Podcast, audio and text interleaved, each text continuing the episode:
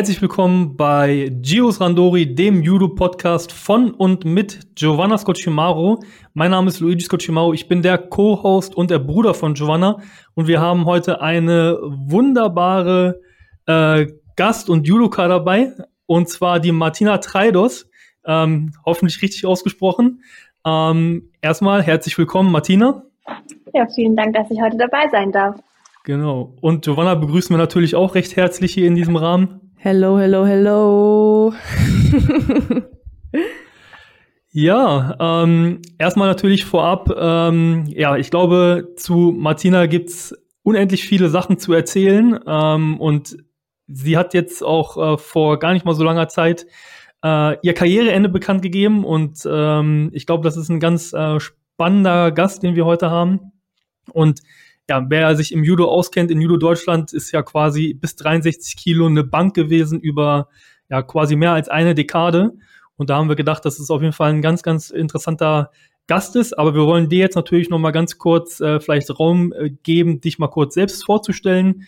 Äh, so in ein paar Sätzen, wer du bist, was du machst und ja, wie du zu uns gekommen bist. Ja, hi erstmal. Ähm, ja, immer irgendwie sehr unangenehm, sich kurz selber vorzustellen, finde ich. Aber ich äh, bin Martina, wohne jetzt mittlerweile seit über zehn Jahren in Köln. Genau, bin seit 2008 im Bundeskader gewesen und ähm, ja, recht lange, wie du schon sagtest, die Nummer eins in Deutschland. Äh, ich glaube, seit 2012 bis 2021 Top 10 der Weltrangliste, habe äh, einige IGF-Medaillen sammeln können, ich glaube fast 30 Stück. Und ähm, ja, zweimal Olympia, WM, EM, war alles mit dabei. Ähm, nebenbei habe ich äh, Sport studiert und im Master Gesundheitsmanagement und bin aktuell jetzt in der sportpsychologischen Ausbildung als äh, ja, sportpsychologischer Experte und hoffe, dass ich dann somit zukünftig anderen Sportlern vielleicht auch helfen kann, genauso erfolgreich oder am besten noch erfolgreicher als ich zu werden. Sehr schön. Ja, äh, vielen, vielen Dank erstmal für die kurze Vorstellung, äh, dafür, dass du nicht mochtest. Das war so ganz gut gelaufen.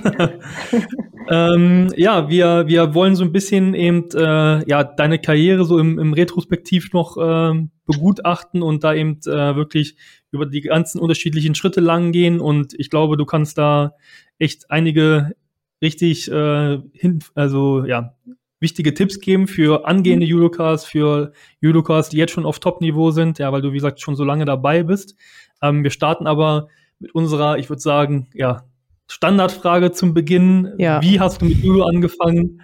Warum hast du angefangen? Und ja, erzähl mal ein bisschen was dazu. Ja, das haben schon viele gefragt. Ich sage auch immer das Gleiche. Also Judo war Liebe auf den ersten Blick, sage ich immer. Und man wird es nicht glauben, aber ich wollte da auf keinen Fall hin. Mein Vater war der Meinung, äh, ich habe zu viel Energie und kämpfe auch immer gerne mit ihm, habe immer gerne mit ihm im Wohnzimmer gerangelt. Er meinte, Judo ist das Richtige, geh doch mal hin.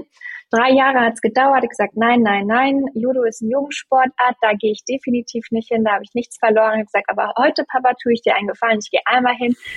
Und dann äh, nie wieder, aber dann hörst du auch auf, mich zu nerven. Ja, ich bin hingegangen und wie schon gesagt, es war lieber auf den ersten Blick. Äh, ich habe es geliebt, mich mit den Jungs zu messen, mit den anderen und halt äh, schon von früh auf immer besser zu werden. Also ich habe mir schon wirklich, als ich angefangen habe, da war ich irgendwie elfeinhalb, fast zwölf, immer so kleine Challenges gesetzt und ähm, ja, das war irgendwie mein Ding.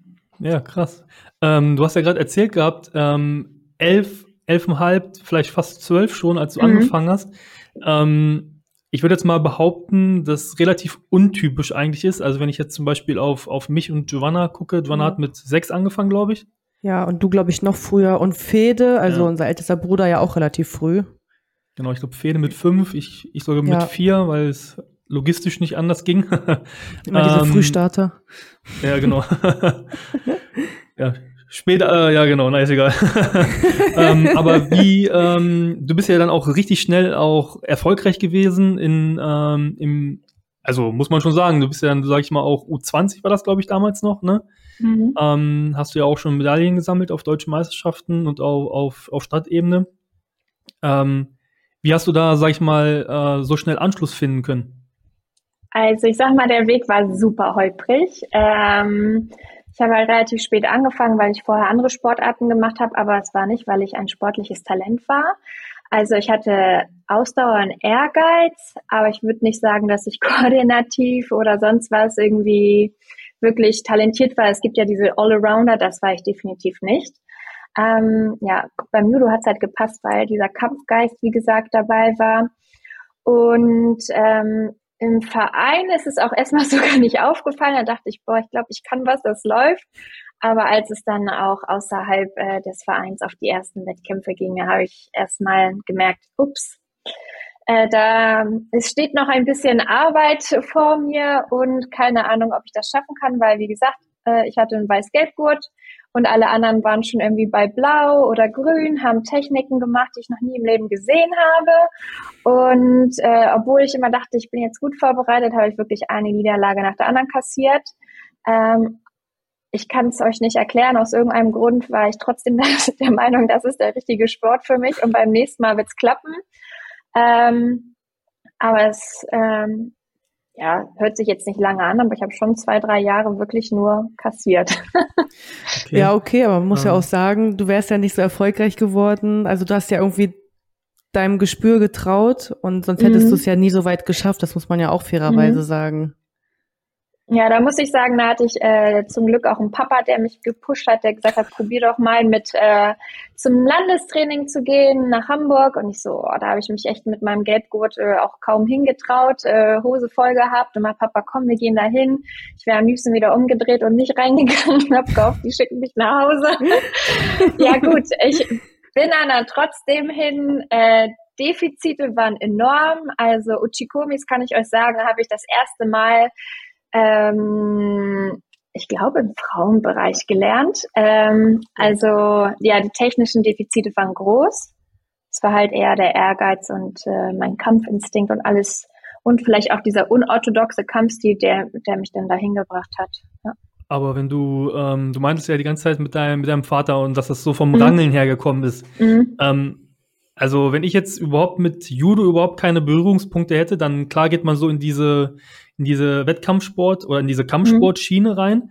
Aber da gibt's ja noch Jujutsu, Karate, Boxen. Also warum gerade Judo? Das kann ich auch nicht sagen, muss ich immer fragen. Vielleicht war es das nächste, was es bei uns gab oder okay. so. vielleicht, auch das, vielleicht auch das sicherste, weil ja Judo übersetzt der sanfte Weg heißt. Aber ist die Frage, ob das dein Vater damals wusste. Eventuell auch das, aber das habe ich ihn nicht gefragt. Ja, Nächstes Mal, nächster Podcast mit deinem Vater, Martina. ähm, genau, also wir machen jetzt einfach mal einen Übergang direkt zur nächsten Frage. ähm, ähm, du hast rückblickend ähm, enorme Erfolge gefeiert im Frauenbereich. Ähm, in der Jugend warst du verhältnismäßig nicht ganz so erfolgreich. Wie konntest du dich trotzdem so enorm entwickeln? Wie gesagt, da, dass ich spät angefangen hat, hatte ich ja auch viel Potenzial. also alles, was äh, vielleicht viele, ich denke mal, in dem Bereich im 18, 19, ich würde jetzt nicht sagen, sind an ihrem Leistungspeak angekommen, waren aber schon recht weit, ähm, was ihr technisches Level angeht und auch alle anderen ähm, Fähigkeiten. Und das war bei mir noch nicht annähernd ausgebildet. Sei es Krafttraining, habe ich bis dahin noch gar nicht gemacht. Habe ich dann, glaube ich, ja, so richtig im Frauenbereich erst begonnen. Ausdauer war immer ganz gut, aber viele Fähigkeiten haben mir bis dahin noch gefehlt. Vielleicht hatte ich auch dadurch halt auch immer den Anreiz, irgendwie mich zu verbessern und die anderen waren schon fast wie ausgebrannt, würde ich jetzt mal sagen. Ne? Also wenn man gleichzeitig Schule macht und Leistungssport, so hohem Niveau dann muss man sich auch, glaube ich, oft entscheiden, okay, was priorisiere ich jetzt aktuell lieber meine Freizeit oder den Leistungssport? Und das hatte ich alles so noch nicht in dieser Form. Also ja. es gab für mich immer noch sehr viel To-Dos auf meiner Liste. Ne? Ich wollte dann noch auf der deutschen Meisterschaft eine Medaille holen. Ich wollte eine EM-Medaille irgendwann oder überhaupt mal zur EM fahren. Also meine To-Do-Liste war noch lang. Vielleicht war das der Vorteil. Aber was da jetzt genau den Unterschied gemacht hat, ist auch immer sehr individuell. Ich denke mal, es sind diese Anreize, die auch für mich da waren. Ja, und ich glaube halt auch wahrscheinlich die eigenen Ziele, die du dir selber gesetzt hast und was du auch schon sagtest. Es ist ja auch manchmal wichtig, dass die Eltern dann letztendlich dahinter stehen, weil wenn die einen nicht hinbringen, einen nicht hinfahren, ja, dann gehst du halt auch Definitiv. nicht hin oder machst es auch nicht.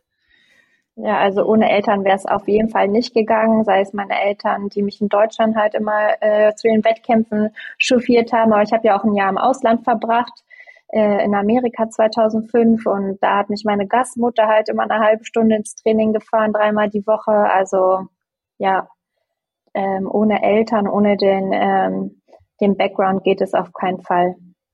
Ja, safe. Ähm, ich glaube, davon können Joanna und ich auch ein Lied singen. ja. ähm, ich weiß noch früher, früher, wenn wir nach Hause gekommen sind und dann irgendwie noch schon geduscht hatten, wir wollten einfach nur was essen und dann mit unserem Vater noch so auf dem Teppich noch irgendwelche Übungen machen mussten vom Training. Nein. Doch. ey. Also im Nachhinein muss ich sagen so, ey, es war bestimmt richtig, richtig gut, dass gemacht wurde, aber in dem Moment war es so, ich will jetzt einfach nur Pizza essen, die Mama gerade gemacht hat. Verrückt, das hast du noch nie erzählt, das wusste ich nicht. ja, mein Papa war... ist immer mit mir laufen gegangen, das muss ich mhm. zugeben. Okay. Jetzt nee, die Frage, also was das, besser ist. ja, ja, nee, das hat er echt mit uns gemacht, obwohl er auch eigentlich gar nicht, äh, also der hat nie Judo gemacht, so, ne, der hat immer nee. nur gesehen, was da passiert. Ja. Aber gut, äh, ja, war auf jeden Fall spannend. ähm, du, wie gesagt, trotzdem, dass du ja jetzt gesagt hast, du hast ein bisschen später angefangen und bist quasi erst zur, ich sag mal, Spitze oder Nationalmannschaft dann erst, ähm, ja, ich sag mal, Frauenbereich oder im, äh, im Juniorenbereich. Junioren, ja. Genau, irgendwie, irgendwie hingegangen. Ähm, du hast ja auch schon gesagt gehabt, dieses Ausbrennen. Ich, ich glaube, dass, ähm, also ich persönlich habe das bei mir auch häufig erlebt gehabt, dass dann welche in U14, U17 die absoluten Topstars gefühlt waren, und dann irgendwann U20 und Männerbereich oder Frauenbereich ist irgendwie so dieser Switch nicht gekommen. Ähm, mhm. Aber was würdest du anderen Judokas mit auf den Weg geben, die vielleicht auch ein bisschen später angefangen haben oder die vielleicht auch in der, jetzt in der, ich glaube U18 ist es ja jetzt aktuell, die da vielleicht auch noch nicht so erfolgreich sind und sich fragen, ist das überhaupt das Richtige für mich? Was würdest du solchen Leuten mit als, als Tipp geben aus deiner Erfahrung her? Also ich denke, als allerwichtigstes ist, dass man dafür brennt und dass man diese Motivation hat. Und diese Motivation muss auch intrinsisch sein. Also es, bringt nichts, dass jetzt jemand dir sagt, äh, du kriegst das und das und das, wenn du den Erfolg hast. Das muss wirklich von einem selber kommen. Man muss dafür brennen. Das ist, glaube ich, so für mich die, ja, somit das Wichtigste. Und ich finde es überhaupt nicht schlimm, wenn man mit 18 noch nicht seinen Leistungspeak erreicht hat. Und das war ja bei mir auch so. Also viele hätten mich jetzt als, nicht als klassisches Talent betrachtet. Ne? Ähm, aber es zählt halt einfach so viel mehr dazu, ob man jetzt oben in der Weltspitze ankommt. Und ich denke mal, bei mir war es dann halt irgendwie so diese mentale Stärke und dieser Kampfgeist. Und ja, dass ich mich halt auch wirklich quälen konnte, das hat es am Ende ausgemacht. Ne? Und deswegen wenn da jetzt ein Athlet mit einer U18 noch nicht angekommen ist, aber dafür brennt und Bock hat, dann äh, muss er sich fragen, was muss ich tun? Was sind meine Aufgaben, um oben anzukommen? Was kann ich noch verbessern? Woran muss ich arbeiten? Und sei es da Kraft, Koordination, Ausdauer oder Technik. Und wenn er da Bock drauf hat, dann wird er auch alles investieren und auch oben ankommen. Ja, da habe ich auch noch zum Thema Ehrgeiz, ich weiß noch ganz genau, wann war denn das? War das 2018, als wir in Sierra Nevada waren, auf dem Höhentrainingslager? Ich glaube ja, ne? Und mhm. ähm, ja, 2018 war 2018, ne? Und da haben wir dann auch nochmal Sprints gemacht, ähm, 200 Meter Sprinten, 200 Meter locker auslaufen und dann hatten wir, glaube ich, die letzte Runde und da haben wir nochmal sechs 200 Meter Sprints gemacht und ich glaube, du hast uns echt in allen 200 Meter Sprints fast abgezogen nochmal, ne? Wo man auch so sagt, so, boah, da war jetzt nochmal richtig Power hinter, ne? Und halt auch dieser, dieser Ehrgeiz. Mhm. Einfach so, tschuk, ciao. Ich lasse euch alle hinter mir. da kann ich mich gar nicht mehr dran erinnern, aber Doch. ja, das äh, kann gut sein. Da kann ich mich, äh, konnte ich auf mich auf jeden Fall gut motivieren für solche Sachen, ja. Ja, oder beim Fahrradfahren immer mit Musik mitsingen. Ja, ja, ja. Ja, ich hatte immer so Challenges für mich irgendwie gefühlt und teilweise musste man auch immer alles gewinnen und überall irgendwie besser sein. Ich wusste auf jeden Fall, wo meine Schwächen sind. Also im Kraftraum war ich nie die Stärkste. Aber was ja so Ausdauer und so Kondi-Sachen mit angeht, da habe ich dann für gebrannt und konnte auch vorne mitkämpfen. Oder alle abziehen manchmal. Ja. ja, also Judo ist ja auch nicht nur davon, dass es nur von Kraft lebt. Das sind ja so viele Faktoren, ja. die, die da wichtig sind, die da übereinstimmen müssen. Und das ist ja von allem irgendwie ein bisschen. Natürlich hat der eine mehr Kraft, der andere ist in der Ausdauer besser, der andere hat mehr Technik. Das kann man so leider nicht über einen Kamm scheren, aber das macht Judo halt auch so interessant und so einzigartig und besonders, finde ich. Das finde ich auch, ja. Und es wird einfach nie langweilig. Ja, ja, das stimmt auf jeden Fall. Ähm, wir haben ja schon erwähnt, wann hast du für dich selber gemerkt, dass du zur absoluten Weltspitze gehörst? Also, dass du gesagt hast, so, boah, ich bin so gut, ich kann hier mitmischen, ich kann das zu, ich kann das zu Europameisterschaften, zur Weltmeisterschaft oder eventuell auch zu den Olympischen Spielen. Wann gab es da für dich so einen bestimmten Tag oder war das eher so ein fließender Übergang? Hm. Ja, ich glaube, die Kunst ist es, dass man da irgendwie oben ankommt, aber sich nie ausruht. Also mhm. trotzdem halt immer weiter sich verbessern will und einfach immer noch die Aufgaben und Challenges sieht. Deswegen glaube ich, vielleicht habe ich das 2015 gedacht, als ich dann wirklich die Top 5 auch äh, an einem Tag bei der EM in Baku geschlagen habe. Da habe ich mir, glaube ich, schon kurz gedacht, okay, ich gehöre da jetzt auch wirklich mit dazu und bin nicht irgendwie nur irgendwie mit dabei. Ähm, äh, ich weiß nicht, ob ich mir da so oft drüber Gedanken gemacht habe. Du hast wahrscheinlich einfach nur weitergemacht, so wie immer, richtig? Ja, wirklich, so immer so, oh nein, es gibt noch so viel zu erreichen und oh nein, in meiner Vitrine fehlt noch die WM-Medaille und die Olympiamedaille und deswegen, ich habe halt immer so diese Aufgaben gesehen. Ja. Ja, ich glaube, wenn du, ich glaube, das macht auch den Unterschied aus bei zwischen eben guten Athleten und, und Top-Athleten. Also wenn man sich dann darauf ausruht und äh, nicht weiter grindet, so dann, ja, was soll da noch kommen, ne? Weil ähm, ja. ich glaube, was, was dich extrem ausgezeichnet hat, und ich habe auch ein paar Interviews und ähm, Berichte gelesen und an andere Podcasts reingehört. Und bei dir ist es eigentlich immer, und das ist jetzt schon die ersten paar Minuten, kommt hier ganz klar rüber, das kommt extrem über Fleiß, Fleiß, Fleiß. Also Talent ist zwar vielleicht gut für einen Start, aber am Ende des Tages äh, ja. entscheidet das, was äh, eben im auf der Matte passiert, ne? Und im Trainings. So ist es. Ja. ja. Ähm, das ist ja, glaube ich, auch bei dir dann ein bisschen mehr und mehr ausgeprägt geworden, als du dann ähm, auch zum Stützpunkt gegangen bist. Ähm, wann ist das ungefähr passiert, dass du dann zum, zum Olympiastützpunkt mhm. ähm, äh, nach Köln gegangen bist? Ich bin ja im letzten U20-Jahr, war das damals noch, in den Bundeskader gekommen. Und dann hat mich mein damaliger Bundestrainer gefragt, Michael Baczynski, ja, möchtest du nicht zur Sportfördergruppe? Ähm, und ich so, hm, ja, warum nicht? Und dann einfach direkt die Unterlagen ausgefüllt.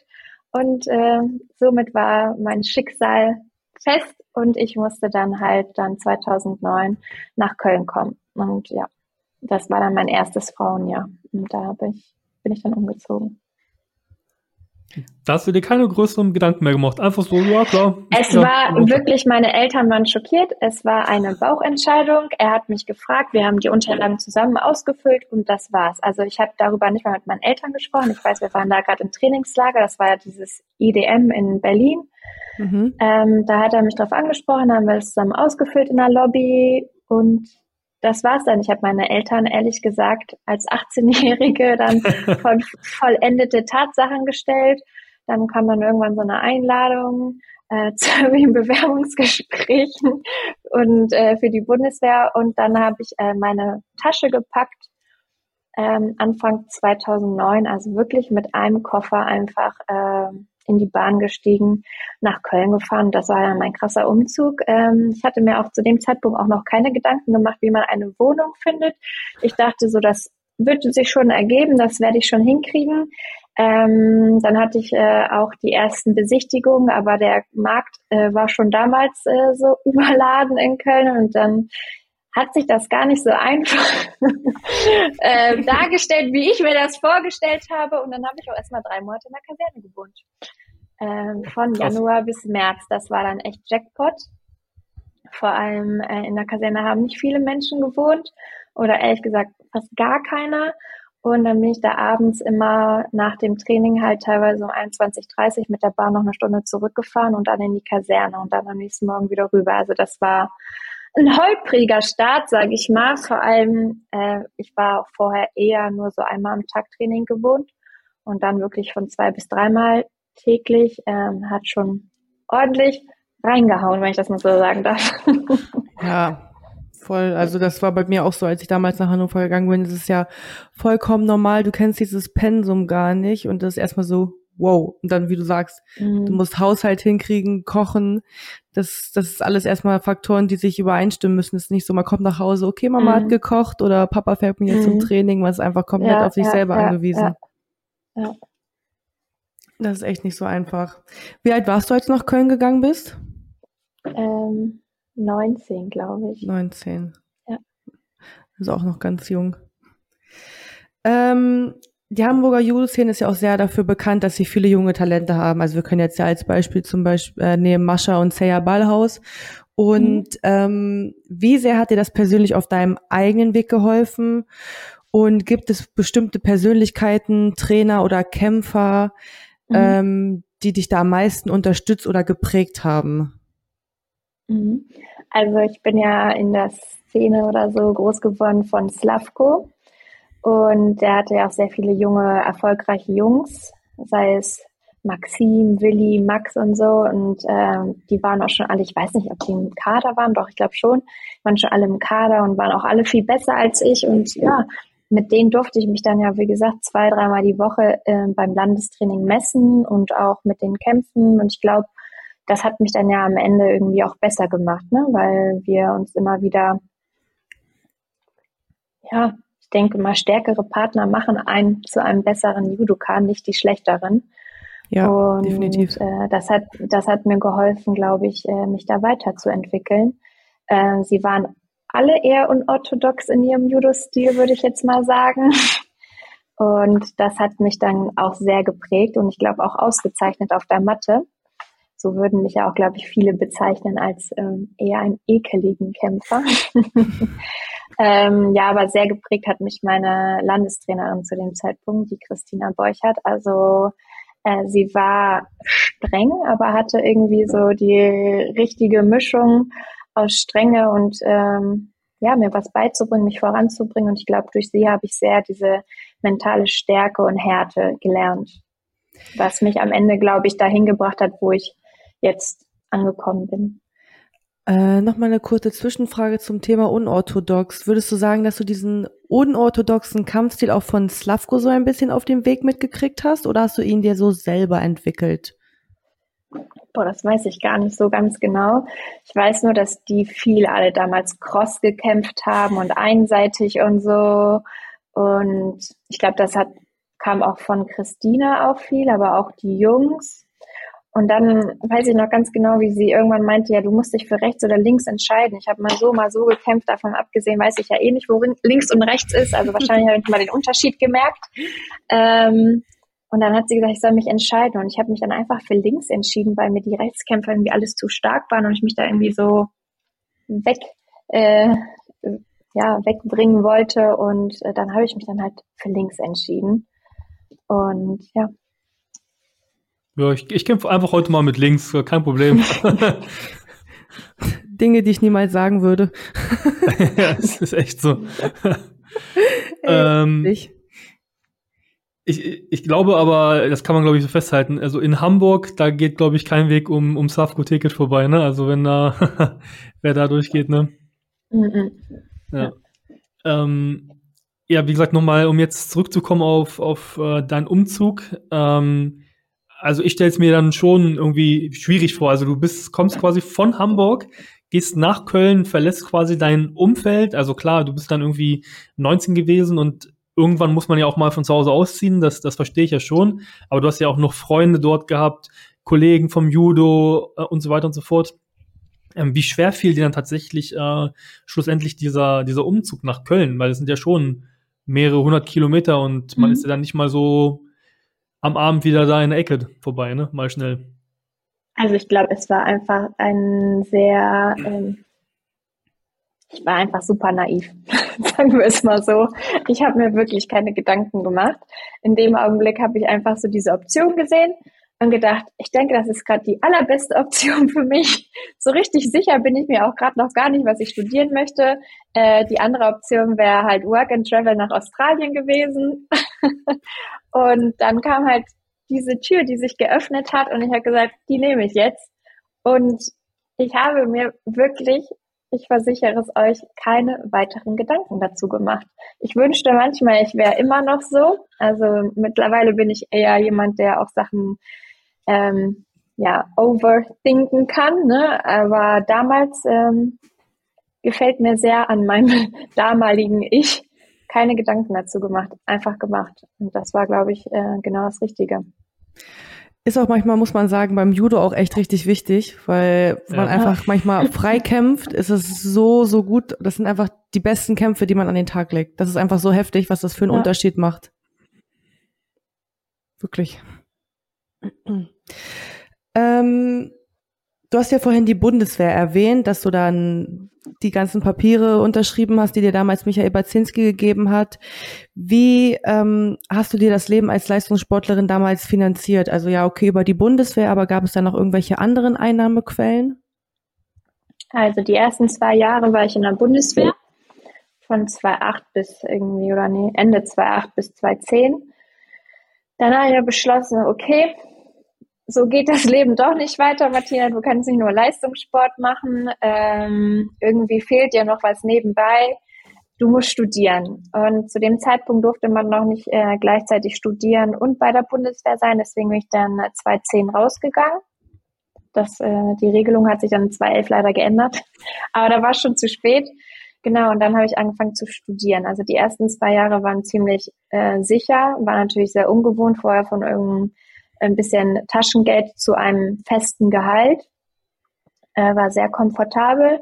Dann aber ab Ende 2010 ähm, ja, habe ich gejobbt und bisschen mit der Sporthilfe, bisschen von Hamburg, also so halt zusammengesammelt sozusagen, aber halt ähm, ja zusammen unterstützt durch halt die Sporthilfe und Hamburg äh, habe ich mich dann halt finanziert und habe nebenbei aber noch in der Leistungsdiagnostik beim Oliver Heine, der ja auch mit jetzt bei euch dabei ist, äh, gejobbt, äh, habe Blut abgenommen, genau, oder Laktat gemessen und äh, noch Kindertraining gegeben.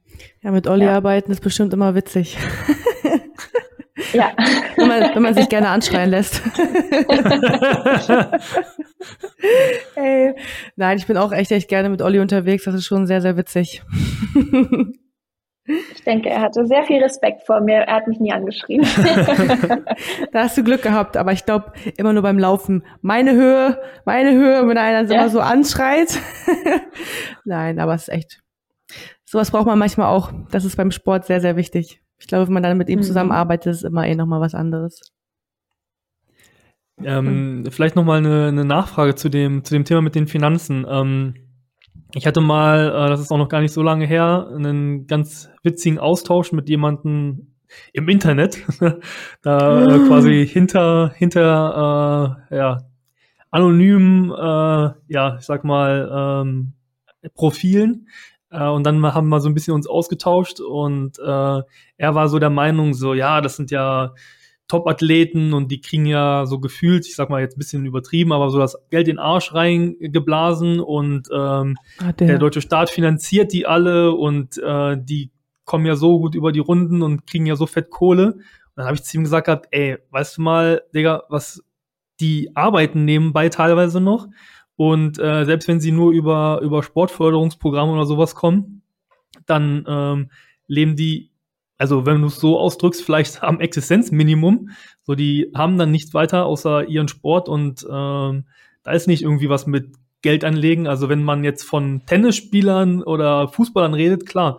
Aber ähm, wie sehr, wenn du das da nochmal eingehst, wie sehr war das auch ein Struggle? Ne? Du bist ja zwei, dreimal mhm. am Tag Sport machen, studieren, Kindertraining geben, Blut abnehmen mit Olli und so weiter und so fort. Äh, also nimm es da vielleicht auch mal für Zuschauer, mhm. die da so ein bisschen denken, ah, die Leistungssportler, ja. aber wovon erzählen die, die jetten durch die Welt und ähm, haben überhaupt keine, keine Probleme im Leben. Ähm, ja, was ist so dein Take dazu? Also wenn ich mich so zurückerinnere, weiß ich wirklich nicht bei meinem besten Willen, wie ich das geschafft habe, weil ich halt dann wirklich in der Früh trainiert habe, dann tagsüber in der Uni war, abends wieder trainiert habe. Mittwochs gab es immer Kindertraining und ähm, Kindertraining ist nicht einfach. Also danach hätte ich mich eigentlich schlafen legen können, weil die so sehr die Aufmerksamkeit auch brauchen, dass man danach eigentlich gar nicht mehr in der ja nicht mehr richtig trainieren kann oder halt auch nicht mit dem Fokus selber trainieren kann. Und am Wochenende, wenn ich keinen Wettkampf hatte, war ich dann, wie gesagt, äh, mit Olli unterwegs, sein Leistungsdiagnostik. Und wenn ich jetzt so zurückschaue, denke ich, wie konnte ich eigentlich da selber noch trainieren und Leistung bringen? Und das war jetzt ja nicht so, dass ich danach jetzt äh, keine Ahnung, wie viel Euro auf dem Konto hatte. Das hat gerade halt alles so gereicht, ne? Zur Miete zahlen, fürs Essen und noch für irgendwelche Nahrungsergänzungsmittel oder sonst was äh, für Notwendigkeiten, die man im Alltag brauchte. Aber das war kein Luxusleben, definitiv nicht.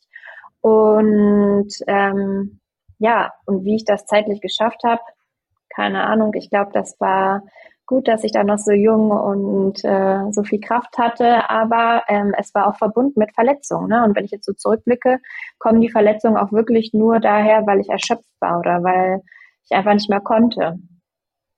Ja. Also die Anfänge sind nicht einfach im Leistungssport. Wenn man oben ankommt, kann es ganz nett sein, aber äh, der Anfang und der Weg dahin, das ist schon ein Struggle. Ja. Ich ja. glaube, da muss auch ein Umdenken passieren. Also ich finde teilweise, ähm, was auf, auf dem Niveau geleistet wird, ne? Also ich, ich sehe es manchmal bei uns hier, also ich wohne in Wolfsburg quasi, äh, dann sehe ich manchmal die Fußballspieler über, über den Platz galoppieren für eine Stunde oder sowas und dann verschwinden sie wieder und gehen nach Hause, teilweise, also wirklich ein Training am Tag, wo ich mir sage, ey, also wie, wie können sie da überhaupt Leistung bringen, teilweise, ne? Also aus, aus dieser Judo-Sicht, wenn ich das bei Giovanna mitbekomme oder so. Mhm. Ähm, und ich finde, das ist ähm, eigentlich komplett auch teilweise respektlos, wie, wie man so gesehen wird. Und man bringt wirklich Top-Leistung und man hat sie jetzt auch bei, bei Olympia gesehen. Dann war da diese Mixed-Team-Medaille da, dann ist auch natürlich groß, ah ja, hier unsere Sportler und dann schmückt man sich irgendwie gerne damit, aber am Ende des Tages, äh, ja, dann zwei Wochen danach ist wieder alles vergessen. Also mhm. finde ich gut, dass du da einen Einblick gegeben hast und ich hoffe, dass äh, ja auch die einen oder anderen da vielleicht ihre, ihre Sichtweise drüber äh, ja, ändern vielleicht. Also was mir noch einfällt zum Thema Bundeswehr, ich weiß zwar nicht, ob das damals auch so war, aber da muss man halt auch sagen, ähm, diese Bundeswehrverträge gelten halt auch immer nur für ein Jahr. Also sprich, wenn die Leistungen der Athleten mhm. nicht da sind, kann es halt auch passieren, wenn du nicht mehr im Bundeskader bist, dass du halt auch aus dieser Bundeswehrförderung rausfällst und wenn du halt erst am Ende des Jahres erfährst, okay, ich kriege diese Förderung nicht mehr und ich kriege weder Bundeswehrförderung noch deutsche Sporthilfe und man hat nichts in der Hand, ist es dann in dem Moment auch schon erstmal nicht einfach. Ähm, das sollte man halt irgendwie auch wissen. Also es ist jetzt nicht, dass man sagt, okay, ihr habt jetzt vier, vier Jahresverträge bei der Bundeswehr und ihr seid aber ähm, ein Jahr davon seid ihr gut und drei Jahre davon seid ihr hier richtig mhm. schlechte Athleten, sage ich jetzt mal, und ihr bleibt drin. Also es sind halt wirklich nur Jahresverträge. Definitiv, darauf kann man sich nicht ausruhen. Und ich bin auch super dankbar, dass ich dann 2015 wieder in die Bundeswehr reingegangen bin. Es erleichtert einfach das Leben. Ne? Also es ist halt wirklich, ähm, ohne die wäre ich hätte ich das, glaube ich, alles nicht so bewältigen können und auch nicht den Fokus so auf den Sport legen können. Ja, ja. Ja, aber ich glaube, was da auf jeden Fall übrig bleibt, ist, äh, ich glaube, niemand würde sowas äh, durchhalten, wenn er das, was er da macht, nicht wirklich zu 100 Prozent liebend. Äh, und ich glaube, das ist ganz, ganz eindeutig da, ähm, um jetzt wieder weg von dem Geld zu kommen, weil wie gesagt, wir machen es ja nicht fürs Geld, sondern für, für die Liebe zum Ding. Ne? Ähm, ich habe mal so ein bisschen deine, deine Ergebnisse durchgeschaut gehabt und mhm. ich habe so gesehen gehabt, so das erste Mal, wo du wirklich so ein Grand Prix, also so wirklich auf dem absoluten Top-Niveau im, im Frauenbereich was mitgewonnen hast, war 2012 ähm, in, in Moskau. Ähm, mhm. Wie sehr war das damals für dich so ein Moment, wo du gesagt hast, ich bin jetzt hier wirklich in der, in der Weltspitze angekommen und du blickst dann sozusagen zurück auf die elf- oder zwölfjährige, die dann irgendwie angefangen hat, den ganzen Struggle, den du mitgemacht hast, äh, wo du eben außerhalb deines Vereins gekommen bist und dann erstmal ähm, ja ich sag mal, verdrescht wurdest. Ähm, wie sehr war das so ein Moment, wo du dann wirklich auch durchatmen konntest und gesagt hast, so, boah, ich habe jetzt so viel geschafft und ähm, ja. Äh, das habe ich in dem Moment definitiv nicht gedacht. das war gerade, glaube ich, kurz vor Olympia 2012. Genau, da habe ich noch im Januar, glaube ich, beim Europacup war das ja noch damals in Sofia, auch die Olympiafahrerin, die Schwester von Luise Malzahn, glaube ich, geschlagen im Finale. Habe da den World Cup, äh, den Europacup gewonnen. Dann auch sogar noch äh, im Februar beim, wie hieß denn das nochmal, beim Grand Prix in Düsseldorf ähm, oder ich weiß nicht, ja doch in Düsseldorf war das schon damals, äh, die Zäunier geschlagen. Die war dann ja in dem Jahr Olympiasiegerin. Da ich gedacht, ich bin schon auf dem richtigen Weg, aber zu den Spielen hat es ja nicht gereicht und dann war der Wettkampf zwar da, aber die ganzen Top-Leute jetzt irgendwie auch nicht. Also ich hatte schon auch immer gute Ausreden, dass ich mir das nicht so richtig äh, anerkannt habe. Also und vor allem dann, ach, das war jetzt nur Glück ach und hier, erst rückblickend kann ich das erst richtig bewerten ne? und sagen, sag mal, Martina, das war nicht Glück, das hast du dir hart erarbeitet. Aber in dem Moment, vielleicht hat mich das ja auch immer wieder angespornt und motiviert. Ich habe mich einfach nicht zufrieden damit gegeben. Ja. Krass, also das, das zieht sich jetzt ein bisschen durch. Also du hast echt nicht, ähm, aber ich glaube, da ist auch spannend. Ich glaube, ähm, am Ende ist es der Weg, der den, den Unterschied macht und der es so schön macht, ne? Mhm. Und nicht irgendwie ein, ein Ergebnis, weil dann würde man sonst auch in, in ein Loch fallen, wenn du keine Ahnung sagst, oh, ich möchte unbedingt Europameisterin werden. Mhm. Und dann machst du das und dann, ja, was danach? Das ist ja, glaube ich, auch jetzt als Sportpsychologin. Ja, ja. Ja, da bin ich ja noch nicht. Aber für mich gab es auch zwischendurch immer wieder Phasen, wo ich dachte, ich höre auf, ist ja gar keinen Sinn. Ähm, da, wo ich ankommen will, das ähm, schaffe ich nicht. Und rückblickend war ich ja auf dem richtigen Weg, aber ich habe es einfach auch nicht gesehen, weil es mir einfach nicht gereicht hat. Du hast quasi den Wald vor lauter Bäumen nicht gesehen, richtig? Raupe nimmer satt. auch gut. Ja. ähm, Raupe Nimmersatt, Pippi Langstrumpf, du hast ja vorhin so ein bisschen erwähnt, dass du sehr naiv warst in jungen Jahren. Ähm, mhm. Wie viel Pippi Langstrumpf steckt in deiner eigenen Persönlichkeit und in deinem Judo? Also Pippi Langstrumpf wird mal zum einen super stark. Ne? Das bin ich hin und wieder schon auch. Äh, dann ist sie ehrlich, lustig, mutig, spontan. Und ich glaube, das sind auch alle Eigenschaften, die mich auch als Person ausmachen. Und äh, mich haben immer gefragt, wer ist dein Idol, wer ist dein Vorbild? Und ich so, keiner vom Judo, Pippi Langstrumpf. Und ich wollte schon immer sein wie sie. Ich bin ähm, bei uns in Hamburg ist es ja nicht Karneval, sondern Fasching. Äh, bin ich auch schon zum Fasching als äh, Pippi gegangen und äh, ja, sie hat mich irgendwie immer inspiriert. Ja, Krass, du hast ja auch Pferd tragen. Ja, genau. du, du hast noch nicht ausprobiert. Bitte nicht. Du, du hast, glaube ich, auch mal in einem Interview gesagt gehabt, so Sportidol ähm, Muhammad Ali. Nee, das habe ich nie gesagt. Nee? Mhm. Dann habe ich da irgendwo was Falsches gelesen. Okay, nee, dann kann ich das zurück. Glaube ich nicht. Ich war immer Pippi. Okay. ähm, ich glaube, ein ganz großer Titel, den du gewonnen hast, der auch äh, ganz groß auf, dein, auf deiner Visitenkarte, glaube ich, auch draufstehen kann, äh, waren, glaube ich, 2015 die European Games. Mhm. Das war, glaube ich, so das erste Mal, dass das so wie so eine, äh, ich sag mal, europäische Olympiade aufgebaut war. Mhm. Ähm, wie, wie viel hat dir das damals bedeutet? Also, jetzt haben wir schon häufiger mitbekommen, dass du dich mit äh, den Ergebnissen nicht so mhm. wirklich zufrieden gegeben hast, aber ich glaube, das war ja schon noch mal ein anderes Event, so, ne? Mhm. Ja, also da hatte ich mir wirklich kurz gedacht, das war jetzt mein Durchbruch. ähm, ja, der Tag War's hat mir schon sehr viel bedeutet. Da habe ich ja auch eine, ähm, die hab ich, da habe ich die Clarice geschlagen, da habe ich die Tina Tristiniak geschlagen, ähm, vorher auch eine Unterwurzacher. Alles kein, also es war kein einfaches Los, was ich da hatte. Das war jetzt nicht irgendwie mit Glück verbunden, wie ich das sonst mir manchmal eingeredet hätte, sondern die habe ich alle an dem Tag geschlagen hintereinander und da konnte ich, da war ich dann auch äh, mal sehr stolz auf mich, ja. Das geht. Und ja, dann durfte ich ja auch noch zum äh, meiner großen Überraschung am Ende ähm, äh, bei der Closing Ceremony die, äh, die deutsche Fahne tragen und dachte ich so, uff, damit habe ich jetzt nun wirklich nicht gerechnet. Ähm, nee, das war schon ein sehr besonderer Event und den werde ich auch nie vergessen. Ähm, ja. ja, das sind solche Events ja immer. Und ähm, European Games, Olympische Spiele, deine ersten Olympischen Spiele waren die in Rio 2016.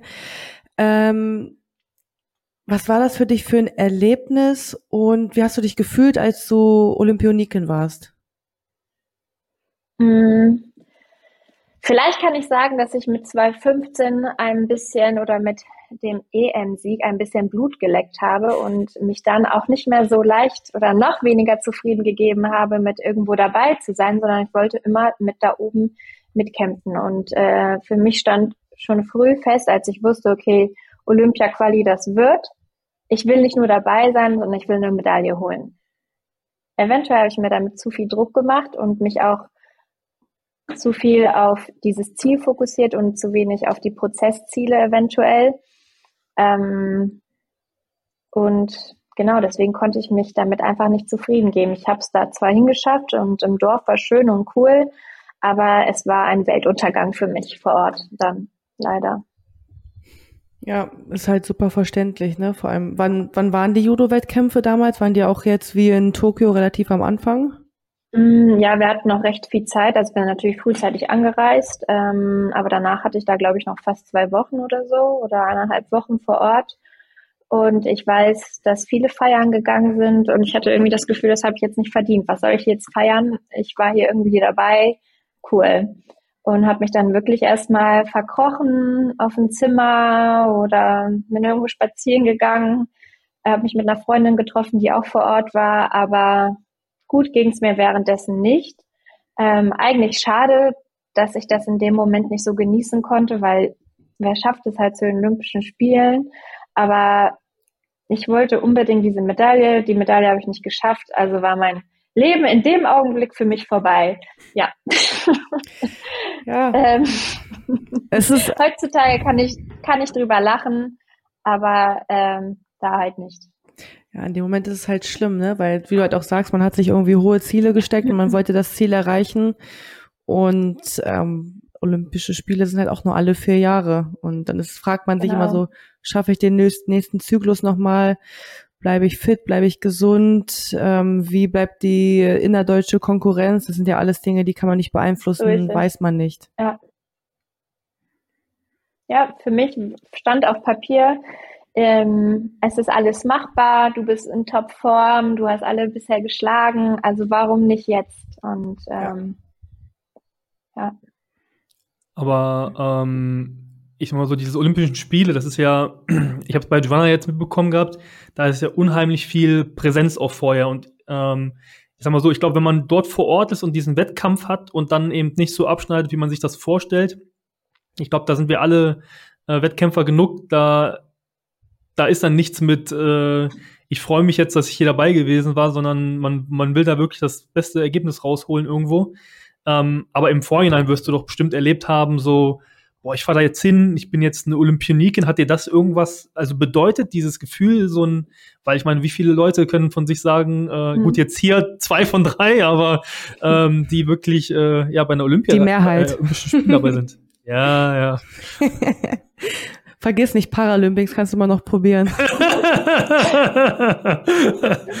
also ja. der Weg dahin war super aufregend und da war auch alles neu und das habe ich sehr genossen und dass ich dann auch wirklich all meine Ziele erreicht habe, ist mir jetzt, jetzt erst äh, so klar, dass es nicht selbstverständlich war.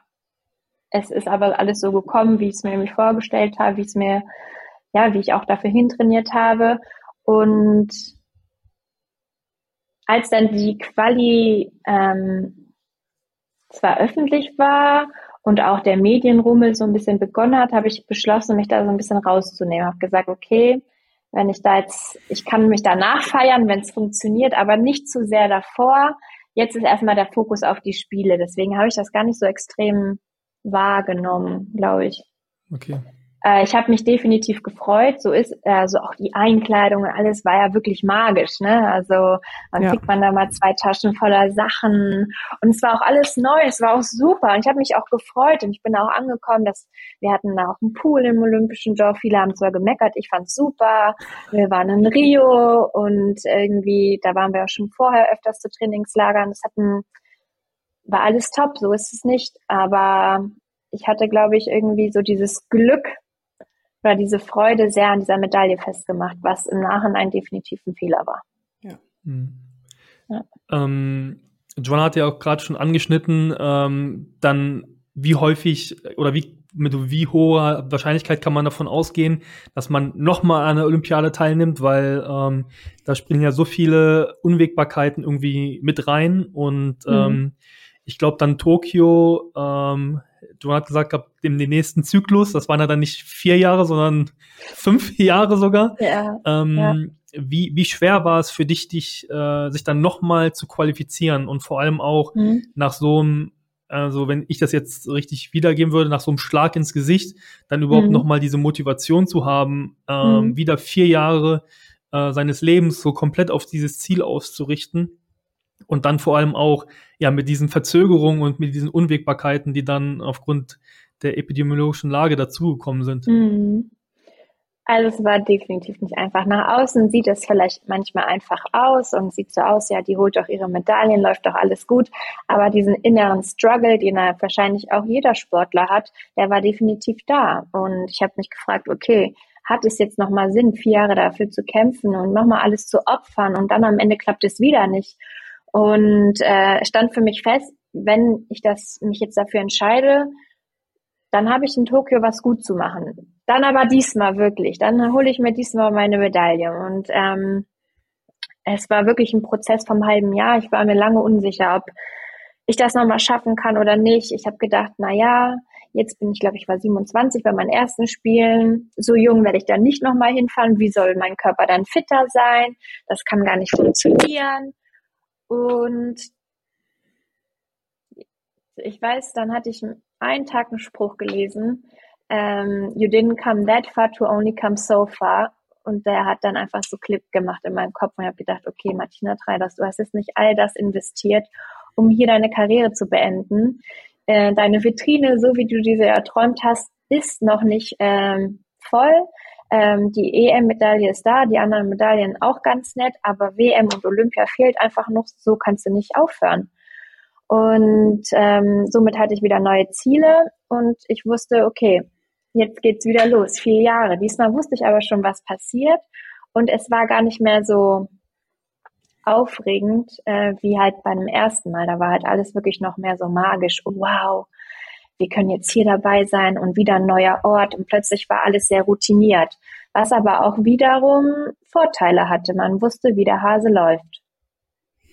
Das und ich muss auch sagen, du konntest mich vor Ort, glaube ich, auch sehr, sehr beruhigen und ähm, Anspannung nehmen. Also ich weiß noch ganz genau, wir haben Martina und ich sind, waren auf einem Zimmer und sie hat richtig viele Sachen. Naja, ich nehme, komm, wir nehmen ein paar Sprüche mit, dann packen wir die an die Wand und komm, wir nehmen noch ein paar Cremes mit und Masken und dass ähm, wir haben das versucht, so ein bisschen nicht einen Urlaub daraus zu machen, aber versucht, die, den Wettkampfstress so weit wie möglich erstmal von uns abzubringen und auch diesen ganzen Trubel, ja. vor allem um Corona, dass es halt nicht so ist, dass man komplett in diesem Tunnel ist. Und das hast du vermutlich auch selber so, wie du halt sagst, aus deinen ersten Spielen als Rückblick einfach gelernt, dass du dann ganz mhm. anders an die mhm. Sache rangehen musst, oder? Ja, definitiv einfach mit mehr Spaß, mit mehr Freude auf, an der Sache sich nicht verrückt machen, weil man braucht halt am Ende doch diese Lockerheit, um gut zu kämpfen auf der Matte. Und manchmal dieses Verbissenheit ähm, kann gut sein, ähm, kann aber auch ein bisschen zu viel sein und ähm, ja, dann nicht mehr ähm, ja, zum Erfolg führen. Ja, da muss man wirklich eine gesunde Mitte irgendwie finden. Ähm, Nochmal zu den Olympischen Spielen jetzt in Tokio 2021, wo wir waren. Ähm, jeder hat ja so ein bisschen anderes Warm-up-Szenario, was man mhm. macht. Du hast ja von unserem Bundestrainer Claudio Pusa ähm, warst du bekannt durch die Schla ähm, durch die Ohrfeigen, mhm. warst du da sehr, sehr im Trubel in den Schlagzeilen. Ähm, wie fandest du den Trubel um dich herum selber? Wie hast du das wahrgenommen? Wie war das für dich? Mm, ja, also zweite Olympische Spiele, meine Welt geht wieder unter. äh, ich konnte es leider nicht äh, gut machen und äh, mir die erhoffte Medaille diesmal holen. Und ähm, ja, ich weiß gar nicht, ob ich geweint habe. Ich habe einfach mal, doch, ich habe geweint. Ähm, ich habe meine Tasche gepackt und bin ins Hotel, ins Olympische Dorf gefahren.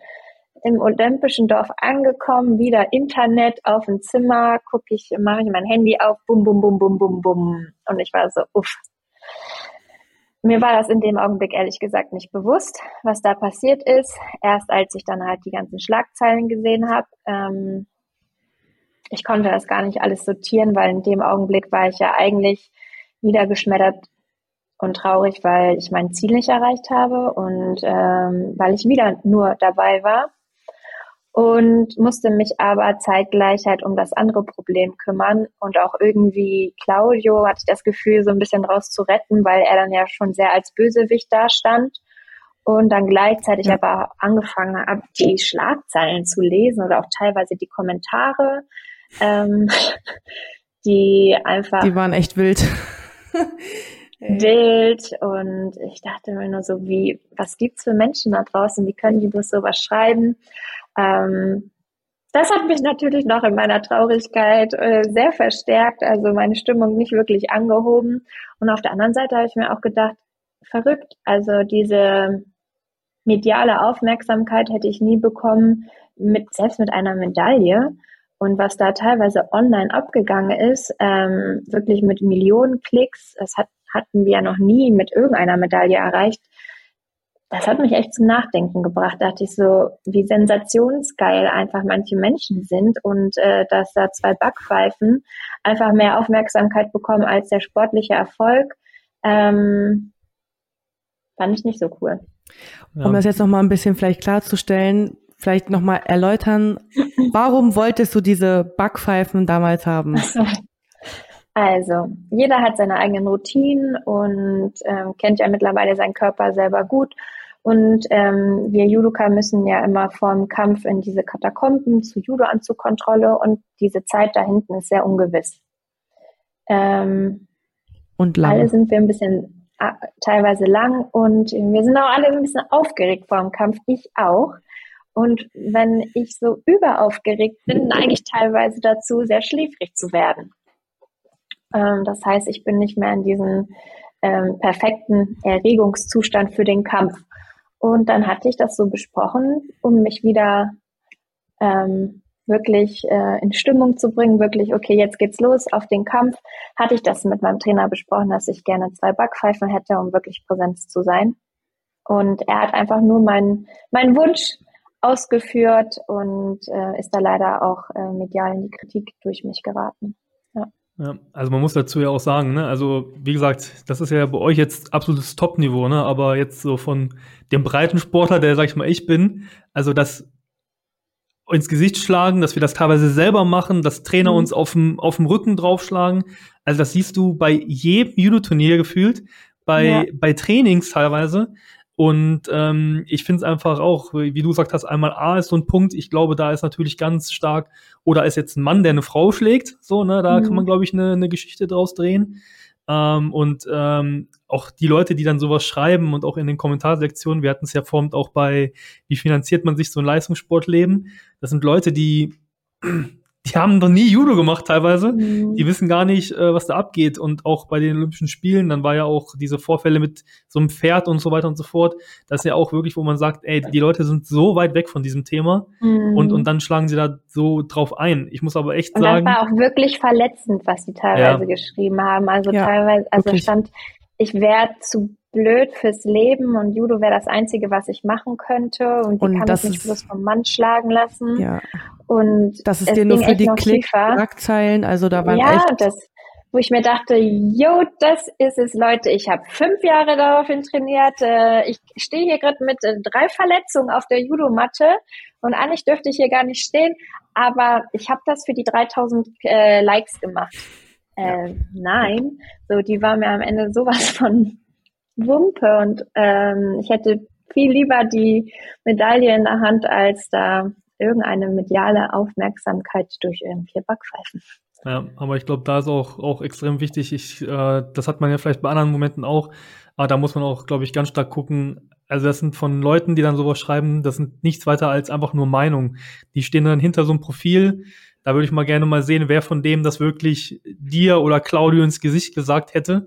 Und ich muss auch sagen, äh, auch musst du wahrscheinlich auch viel durchgemacht haben, aber das Comeback, was du danach geschrieben hast, also als ich das mitbekommen habe, wo du geschrieben hast, ist, ja, äh, er hätte mich jetzt noch äh, härter schlagen müssen, dann hätte ich, wäre ich vielleicht wacher gewesen. Also da muss ich sagen, da habe ich mich so gekringelt und das hat so auf den Punkt gebracht. Also echt Respekt. Also das war richtig, richtig klasse. Ich hatte ja nicht viele Optionen. Ich habe mir gedacht, okay, lass uns das einfach in die Ironie reinziehen, ne? Ja, aber da ja. gehört es auch genau hin. Also so perfekt gemacht, also wirklich top. Für mich stand auch fest, so, Leute, was schreibt ihr hier gerade für Kommentare? Wisst ihr eigentlich, was ich jeden Tag mache, um hier bei den Olympischen Spielen teilzunehmen? Das sind nicht annähernd diese Schmerzen.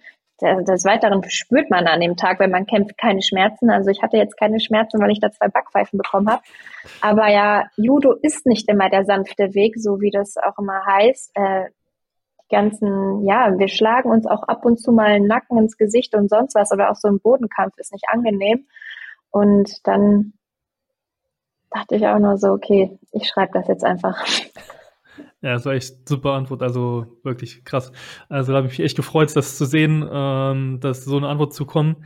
Ähm, um jetzt auch, wieder von dem Thema weg, weil das ist auch echt, also eigentlich so viel Raum sollte das gar nicht einnehmen, weil es da eigentlich wirklich blödsinnig ist, also diese, diese Reaktion, die das bekommen hat. Ähm, Du hast ja jetzt schon teilweise äh, ein bisschen erwähnt gehabt, wie du es schaffen konntest, so lange auf diesem absoluten Top-Niveau zu sein. Also national ist, wie gesagt, gar nichts an dir vorbeigekommen, ähm, nicht mal ansatzweise gefühlt.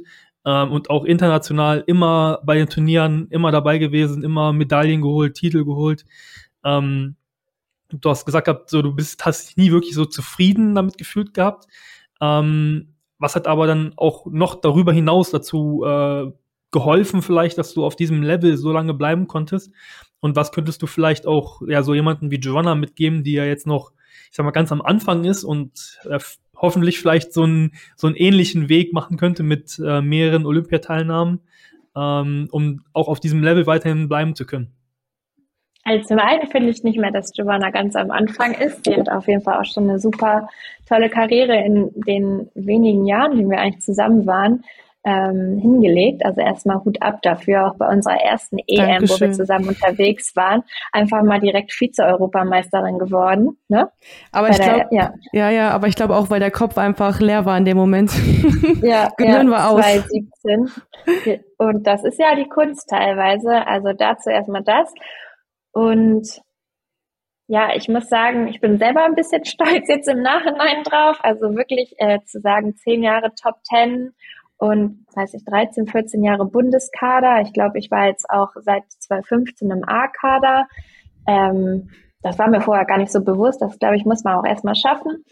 Ähm, äh, ich denke, das habe ich zum einen natürlich mit meiner Einstellung geschafft, aber auch mit einem guten Team um mich herum. Also die mir ja auch immer geholfen haben, mich weiterzuentwickeln. Also bis 2017 habe ich mit äh, Michael Baczynski und den Martin Drexler zusammengearbeitet. Haben, gearbeitet. Dann gab es einen Trainerwechsel, was vielleicht auch gut war, dass man neue Perspektiven wieder bekommt und ähm, andere Ansichten.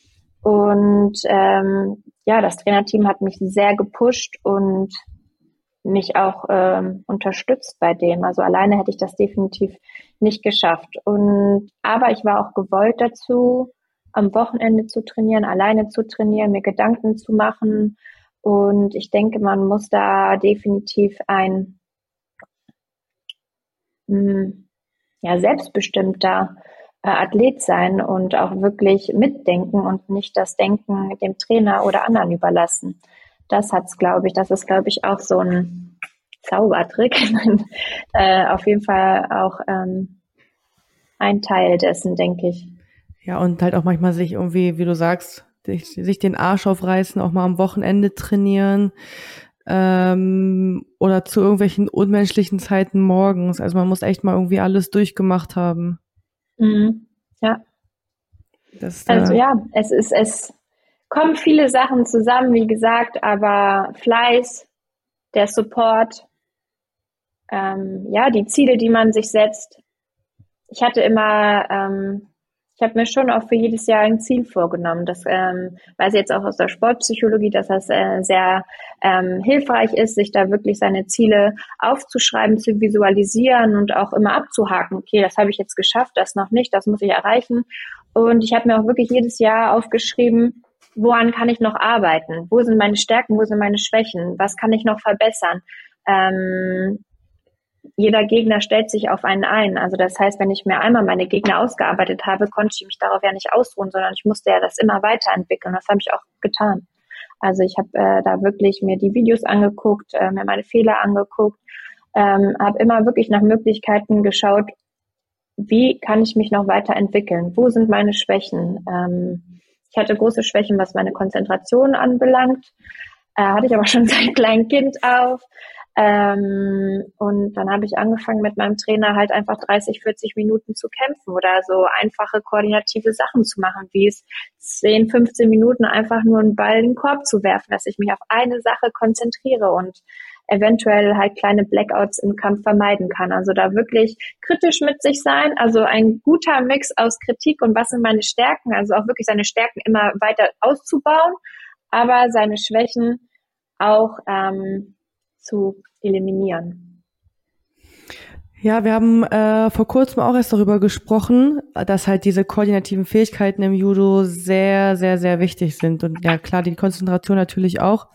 Aber dass es da halt sehr viele Dinge gibt, äh, an denen man arbeiten muss. Und das ist vielleicht auch für einige Zuschauer von uns auch sehr, sehr wichtig. Und wer bis hierhin äh, schon zugehört hat, kann mal rein oder in die Kommentare schreiben, äh, Basketballkörbe werfen oder Körbe werfen, damit wir wissen, dass ihr uns alle treu und loyal zuhört. Nur wer Lust hat, das wäre auf jeden Fall cool. und ähm, ja, wir haben ja schon mitbekommen, du hast zum Ende des Jahres 2022 dein Karriereende angekündigt und ähm, Warum bist du jetzt diesen Schritt gegangen? Du hast ja auch vorhin schon erwähnt, dass du im Bereich der Psychologie arbeitest. Hast du sonst noch andere Schritte für dich für die Zukunft geplant oder ist das jetzt erstmal dein Hauptziel? Also arbeiten tue ich daran noch nicht. Ich bin ja noch äh, in Ausbildung, aber mh, mm, ja, irgendwie über die Jahre habe ich da wirklich mehr und mehr Interesse ähm, dran gewonnen und am liebsten würde ich das ein bisschen mit der mentalen Gesundheit verbinden. Ähm, darüber habe ich jetzt auch meine Masterarbeit geschrieben zur mentalen Gesundheit im Leistungssport und auch äh, probiert, einen Handlungsleitfaden für den Deutschen Judo-Bund zu erstellen. Und ähm, ja, hoffentlich ähm, kann ich damit was bewirken und jungen Sportlern weiterhelfen. Oder uns. Oder das wär, euch. Das wäre auch Eben, gut. immer gerne, ja, ja. Also man muss sagen, äh, außerhalb der Blase wirkt manches dann doch einfacher, wenn man ähm, jetzt ähm, das rückblickend betrachtet an und wie in der Blase macht man sich viele Sachen dann doch sehr kompliziert, ja. Ja, das ja, stimmt. Äh, also muss schon sagen, das war echt äh, eigentlich eine Zeitenwende, äh, als als du das so geschrieben hast. Äh, ich meine Schwester hat mir das auf, auf Instagram gezeigt gehabt. Ähm, ja, das ist wirklich so eher ein Stück Geschichte. Ich meine, ich bin ein bisschen jünger als du. Nee, wirklich, ich finde das wirklich. Also, weil, also, als ich noch jünger war, da warst du eben schon auf diesem Level und man wusste immer, okay, sie ist auf jeden Fall am Start, sie bringt ihre Ergebnisse für Deutschland. Und also echt Respekt wirklich nochmal an der Stelle, wenn es noch nicht rübergekommen sein sollte für diese Dankeschön, langen sehr, Leistungen. sehr lieb, ja. Ähm, vielleicht zum Thema allgemein noch, ähm, also viele denken bei diesem Leistungssport häufig so an, an Gewicht machen. Das hast du auch in deinem, in deinem Post geschrieben. Mhm. Ich habe 600 Kilo mhm. Gewicht gemacht oder so. Ähm, mhm. Und an, an viel Training. Und wir haben jetzt auch äh, häufig eben Themen durchsprochen, so es ist wirklich ein Daily Struggle, aber natürlich mhm. auf einem extrem hohen Niveau. Und ich glaube, wenn man da mhm. mitmischen möchte, dann muss man auch ein paar Sachen hinten anstellen. Ähm, und das ist also sehr häufig eben negativ konnotiert, auch in der Öffentlichkeit. Aber was hat dir der Sport, also Judo, alles in deinem Leben auch gegeben, also auch Positives mhm. gegeben? Also ich muss zum einen sagen, dass Judo für mich ähm, ein Riesenprivileg ist. Ähm, ich bin sehr dankbar dafür, dass ich den Weg dahin gefunden habe. Und lange Zeit war ja Judo das, was mir irgendwie so diese Ziele und Anreize im Leben gegeben hat. Ähm, aber ich habe gelernt, dadurch immer wieder aufstehen zu können. Ne? Also egal wie oft ich hinfalle, im wahrsten Sinne des Wortes stehen wir immer wieder auf und ich weiß, egal was mir im Leben passieren wird, ich werde immer wieder aufstehen, egal wie oft ich falle und keiner kann mich da am Boden halten und ich weiß noch ganz genau, wie ich äh, meine Ziele irgendwem mal geäußert habe, da haben die gesagt, na, EM dieses Jahr, das schaffst du nicht oder das und das wirst du auch nicht schaffen. Das hat mich immer motiviert, mehr zu, äh, zu erreichen. Und deswegen weiß ich, wenn ich mir was vornehme, dann kann ich das auch erreichen. Natürlich ist, steckt da eine riesen Arbeit dahinter, aber solange man gewollt ist, das zu geben, kann man sehr, sehr viel im Leben schaffen. Und die ganzen Länder, die wir zusammen bereist haben, ähm, ja, das ist einfach, also auch Länder nach Usbekistan, Mongolei, da wäre ich einfach nie alleine hingefahren. Ja. Und deswegen, wie gesagt, das ist einfach ein Riesenprivileg. Ich bin sehr dankbar, dass ich diesen Weg gehen durfte und dass ich da auch halbwegs verletzungsfrei durch die Zeit gekommen bin. Ähm, das ist auch nicht selbstverständlich und auch all die ganzen Freundschaften, die man schließen durfte und auch international. Ich glaube, äh, da kann man mittlerweile fast überall anklopfen und weiß, man findet irgendwo auf der Welt, ähm, mit dem man sich zum Essen treffen kann oder sonst was. Also ich war jetzt vor kurzem in Uruguay, habe ich einen Kumpel besucht, äh, dann war ich im Sommer in Miami, da habe ich auch einen Judoka zum Essen getroffen. Also egal wo man ist, ähm, ähm, ja. Man ist man überall willkommen man ist überall willkommen und das wirklich im wahrsten Sinne des Wortes, also jetzt in Uruguay, das war wie Familie, das war verrückt, wie die einen willkommen geheißen haben, ja. Ja, das bringt einem auf jeden Fall richtig, also wirklich, wirklich super viel. Ich halte schon wieder das Mikrofon in Mappen. Also ähm, ich glaube, das wird wirklich noch ein richtiger Insider, Martina. Ich halte das Mikrofon entweder so oder so oder immer falsch. Ähm, ja ja, man erlebt auf jeden Fall super, super viel. Und ähm, wie sehr würdest du sagen, wir haben ja gesagt, eine Dekade warst du im Judo mhm. dabei, auf jeden Fall. Wie sehr hat sich das Judo in, innerhalb dieser Zeit verändert? Also gab es da große Veränderungen mhm. oder ist es relativ gleich geblieben? Was würdest du sagen? Ja, zu meinem Glück wurden ja die ganzen Fuß, Grappler, Fußfasser, ähm, ja, die wurden dann ja verboten. Darauf bin ich äh, schon gut abgegangen. Echt? Und ja, ich hasse das die war auch. Nicht meine Stärke. Ähm, das konnten die anderen definitiv besser. Dann die Kampfzeit, die sich äh, klar verändert hat. Ähm, aber ich finde, es ist einfach auch im deutschen Raum viel professioneller geworden und auch international, was die Preisgelder angeht, was jetzt ähm, diese Tour angeht. Ähm, alle Wettkämpfe werden übertragen. Es ist super professionell geworden.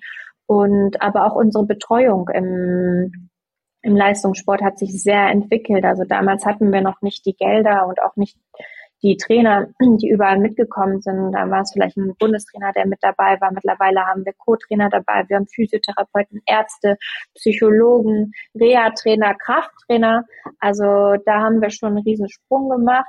Klar sind wir noch nicht bei den Fußballern angekommen, aber ähm, glaub, das dauert noch ein, zwei der, Tage. Der Sport, der Sport wird wirklich immer professioneller, das muss man auch sagen. Und auch ähm, was die Förderung angeht, die hat sich auch sehr entwickelt, äh, sei es auch von der Sporthilfe aus.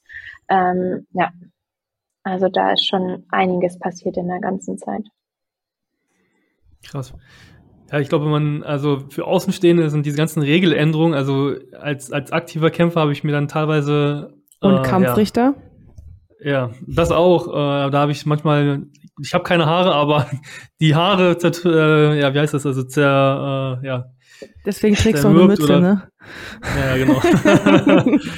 ähm, aber ich glaube, wenn man da wirklich nicht drin ist, kriegt man das gar nicht mit, wie viel sich da wirklich mhm. auch geändert hat. Und ich glaube schon, dass das Judo vor zehn Jahren komplett anderes war, als, als das es heute ist.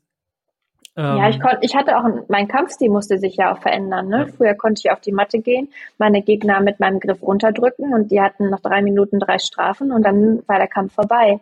Ähm, irgendwann habe ich aber die Strafen bekommen für meine Gegner runterdrücken. Also es ist einfach, hat sich alles wirklich verändert. Ne? Und dann haben es irgendwann auch die Gegner genutzt, dass sie gemerkt haben, okay, wenn sie oben ihren Griff hat, dann gehen wir einfach automatisch runter. Dann habe ich nicht mal Druck aufgebaut und sie sind, ich habe meine Strafen bekommen. Also auch diese Regeländerungen waren zu Beginn des Jahres auch immer ein Struggle für mich. Vor allem irgendwie oft zu meinem Nachteil.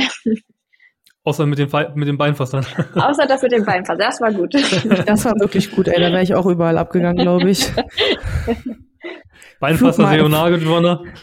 Da hätten wir gratis Flugmeilen Und gesammelt. Was ein Riesenvorteil war, übrigens auch Waage am Abend, Vorabend, nicht am, am Morgen. Das war nämlich auch noch ähm, ja. 2012, glaube ich. Ja. So. Echt? Ja. Mhm. Ja gut, das macht echt einen Unterschied auf jeden Fall, ja. Definitiv. Ja. Darfst noch den Bauch vollhauen. ähm, ja, ich glaube, wir haben schon richtig, richtig viele Themen äh, behandelt. Also an der Stelle wirklich äh, vielen, vielen Dank äh, für, für die ganze Offenheit, für die vielen Tipps. Ich glaube, viele können da echt super viel rausnehmen. Also ich kann jetzt nur für mich reden, mich motiviert das auch äh, extrem gerade allein da, dazu zu hören. Ähm, und an der Stelle auf jeden Fall schon mal vorab.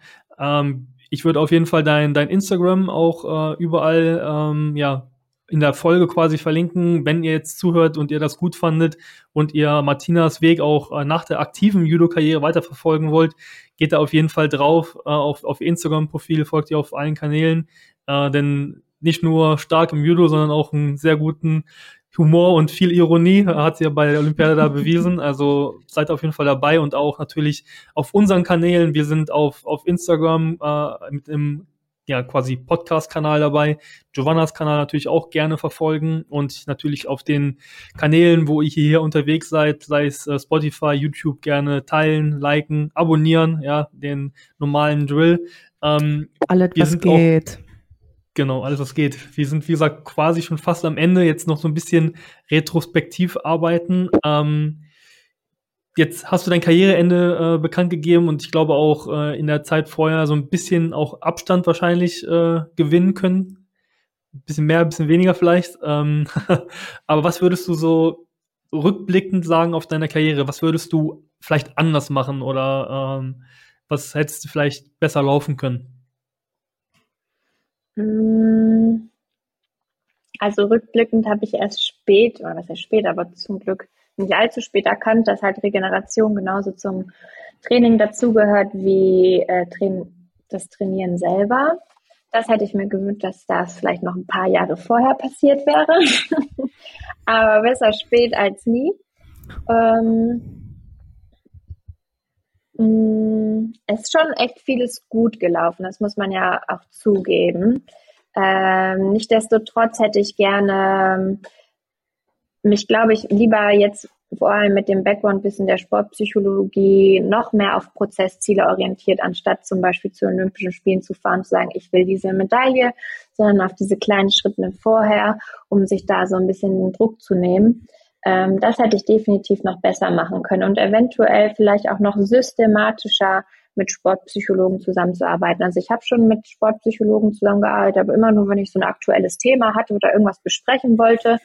Im Nachhinein muss ich sagen, hätte ich das vielleicht noch aktiver ähm, wahrnehmen können, weil mir wird jetzt einfach durch diese Ausbildung bewusst, wie viel man damit noch erreichen kann. Und wenn ich jetzt rückblickend schaue, habe ich die Kämpfe, wenn auch wirklich nur Klar, teilweise waren meine Gegner besser, aber zu 60, 70 Prozent habe ich sie im Kopf verloren. Und das ist ja eigentlich schade, wenn man den Aufwand schon betreibt und ähm, daraufhin trainiert und dahin fährt, aber irgendwie der Körper präsent und vorbereitet ist, aber der Kopf nicht, ähm, kann man sich auch eigentlich die Mühe sparen und zu Hause bleiben teilweise. ja. Stimmt auch. Ja, wenn man nicht dabei ist, dann bringt's mhm. wirklich nichts. Das ist leider ein trauriger Fakt. Oft man das manchmal gar nicht so wahrhaben will, ne? Also wie häufig Ja, ist man echt, ja. wie du sagst, zu Wettkämpfen hingefahren und dachte sich so, oh, ich muss jetzt hier hin, ich muss Punkte sammeln, ich muss hier kämpfen und dann ist der Wettkampf so für die Tonne gewesen. Also Hm. das war und auch immer dieses das Abnehmen, was dann ja auch noch dazu kommt und ach, man, man beißt sich einfach in den Arsch. Das ist auch, was ich vielleicht noch ähm, rückwirkend bereue, dass ich im Juniorenbereich schon abgenommen habe. Äh, das ist auch, was ich ähm, den Zuhörern so mitgeben kann. Das ist das Dümmste, was man machen kann. Der, man nimmt sich irgendwie den Fokus, also man trainiert nicht mehr, um besser zu werden, um die Fähigkeiten auszubilden, sondern man trainiert nur noch, um das Gewicht zu verlieren. Und ähm, damit kann man sich halt gar nicht weiterentwickeln. Ähm, ich würde mit Gewicht machen halt im Frauenbereich anfangen, wenn der Körper einfach schon so weit ist, wenn man austrainiert ist oder ausgewachsen und ähm, im Juniorenbereich einfach gucken, klar aufs gesunde Essen achten, aber ähm, das mit dem Abnehmen einfach lassen. Ja, ich denke, das ist auch ein sehr, sehr, sehr guter Hinweis. Also ähm, einfach, ja. Es fördert nur die Verletzungsanfälligkeit. Äh, Ja, die Konzentration ist auch super schlecht. Alles Und gerade, irgendwo in der Weiterentwicklung, ja. genau, und gerade in den jungen Jahren ist ja noch, dass man wirklich am meisten lernt. Also du hattest ja auch vorhin erwähnt, dass du ja auch erst relativ spät mit dem Techniktraining angefangen hast. Und ich, ich finde auch, muss ich auch noch sagen, also in, in jungen Jahren ist es wichtig, dass man die technische Grundlage legt, weil Kraft Mhm. kann man immer nachholen. Also natürlich ist es schwer, Kraft aufzubauen, aber es ist einfacher, Kraft aufzubauen, weil es stumpfes Training ist, anstatt Techniktraining aufzubauen oder, oder technische Grundlagen nachzuholen. Ja, vor allem so technische Grundfertigkeiten richtig zu lernen, weil Neulernen, wie wir wissen, ist, äh, oder Umlernen ist fast schwieriger als Neulernen. Ja, ja, das stimmt. So, Martina, wir kommen jetzt schon zur letzten Frage an dich. Und ähm, Okay. worauf bist du rückblickend besonders stolz in deiner Karriere? Mm, Jetzt kannst du stolz sein, Martina. Jetzt darfst du endlich mal sagen, so, Bitte. Das habe ich dir. Ich bin stolz, dass wir diesen Moment, dass wir unsere olympische Medaille zusammen teilen. Oh ja, darauf bin ich auch sehr stolz. Das ist wirklich ein schöner Moment und wie wir morgens beim Ja. Sonnenaufgang Pizza gegessen haben. Ja, das war ein sehr schöner Moment. Was wirklich. ja. Weil Lüche jetzt so gelacht hat. ja, nee, also, aber Pizza? Gab's gerade in der Mensa. Also es Die gab 24 noch Stunden mehr, offen hatte. aber oder 23,7, ich weiß gar nicht. ja, auf jeden- so. Auf jeden Fall lang genug. Aber du hast wahrscheinlich doch noch, äh, noch, noch deutlich mehr äh, auf, Sachen, auf die du stolz bist, nicht nur auf die, auf die eine Medaille, oder? ja, auf den ganzen Weg irgendwie, dass man vorher nicht aufgegeben hat, das, äh, darauf bin ich auch stolz. Also es gab genug Momente, wo ich dachte, das schaffe ich nicht mehr und dass ich mich da immer wieder irgendwie zusammengerafft habe und ähm, doch weitergemacht habe. Darauf bin ich stolz. Klar, auf die EM, WM-Medaille definitiv auch, aber ich denke mal auf diesen Gesamtweg und ähm, ja, dass ich auch immer die richtige Unterstützung hatte. Sehr schön. Ja, ähm, John hat gerade schon angedroht gehabt, die letzte Frage. Es ist doch noch nicht ganz die letzte Frage. Wir haben jetzt noch zum Abschluss einen kleinen Fragenhagel vorbereitet, ähm, wo wir gesagt zwei Möglichkeiten äh, ausgeben und du mehr oder weniger schnell darauf antworten äh, kannst und darfst. Und äh, da lernen wir vielleicht auch noch mal ein paar Sachen, vielleicht ein bisschen persönlicher, ja nicht nicht zu persönlich hoffentlich. Ähm, und zwar würde ich anfangen. Erste Frage: Stand oder Boden? Mm, Schneller. Beides. Okay. Eins geht nur, eins geht nur. Nee, beides Okay. kannst du auch sagen. Stand dann. Blauer oder weißer Judogi? Weiß.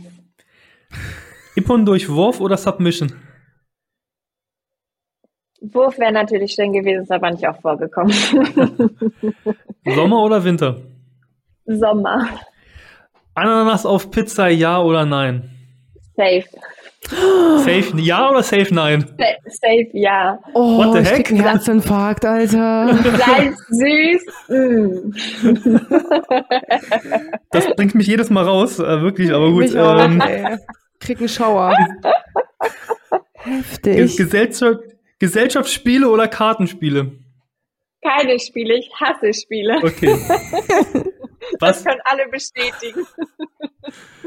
Wa- was kommt zuerst in die Schale? Müsli oder Milch? Müsli. Filme oder Serien? Filme. Äh, Fernsehschauen oder Buch lesen? Ich schaue kein Fernsehen, ich lese auch eher weniger, aber Netflix und Chill ist gut. Okay. Also Martina hat einfach Ähm. eine neue Fragerunde aufgebaut. ja. ähm, und letzt, äh, letzte, last but not least, Pirogi oder Currywurst? Pierogi, hallo. Ja, das dachten wir uns bei Pizza auf äh, Ananas auf Pizza auch. Ohne Hallo. Ey, Ja, kurz Kennt ihr Pierogi? Ja, ich habe die ihr schon mal mal, Pierogi? ich habe die schon mal gegessen. In, ich war mal in Warschau. Die, ich fand die Mhm. richtig gut. Ja, und mit Fleischfüllung oder Ist, Ähm, das war irgendwie so ein Restaurant, da konnte man, Sauerkraut?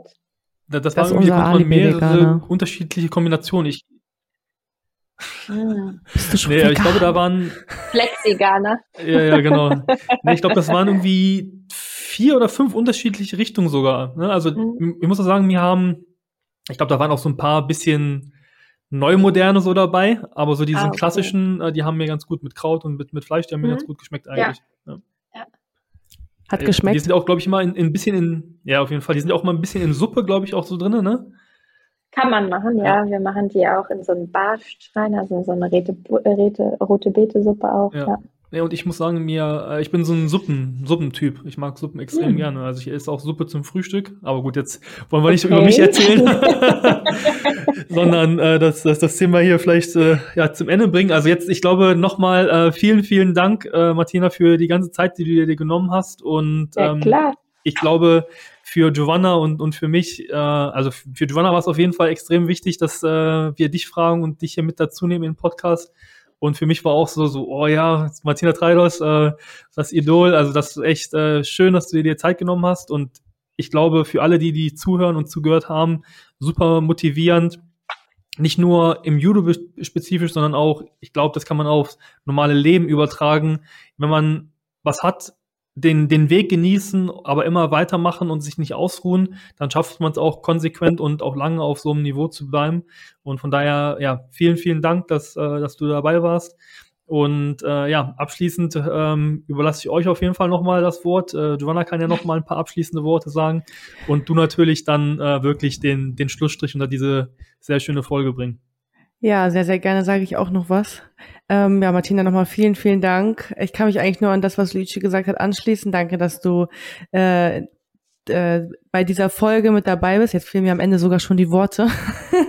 Und ähm, dass du die Fragen über dich ergehen lassen hast. Ja, wir hoffen natürlich auch sehr, dass es dir Spaß gemacht hat.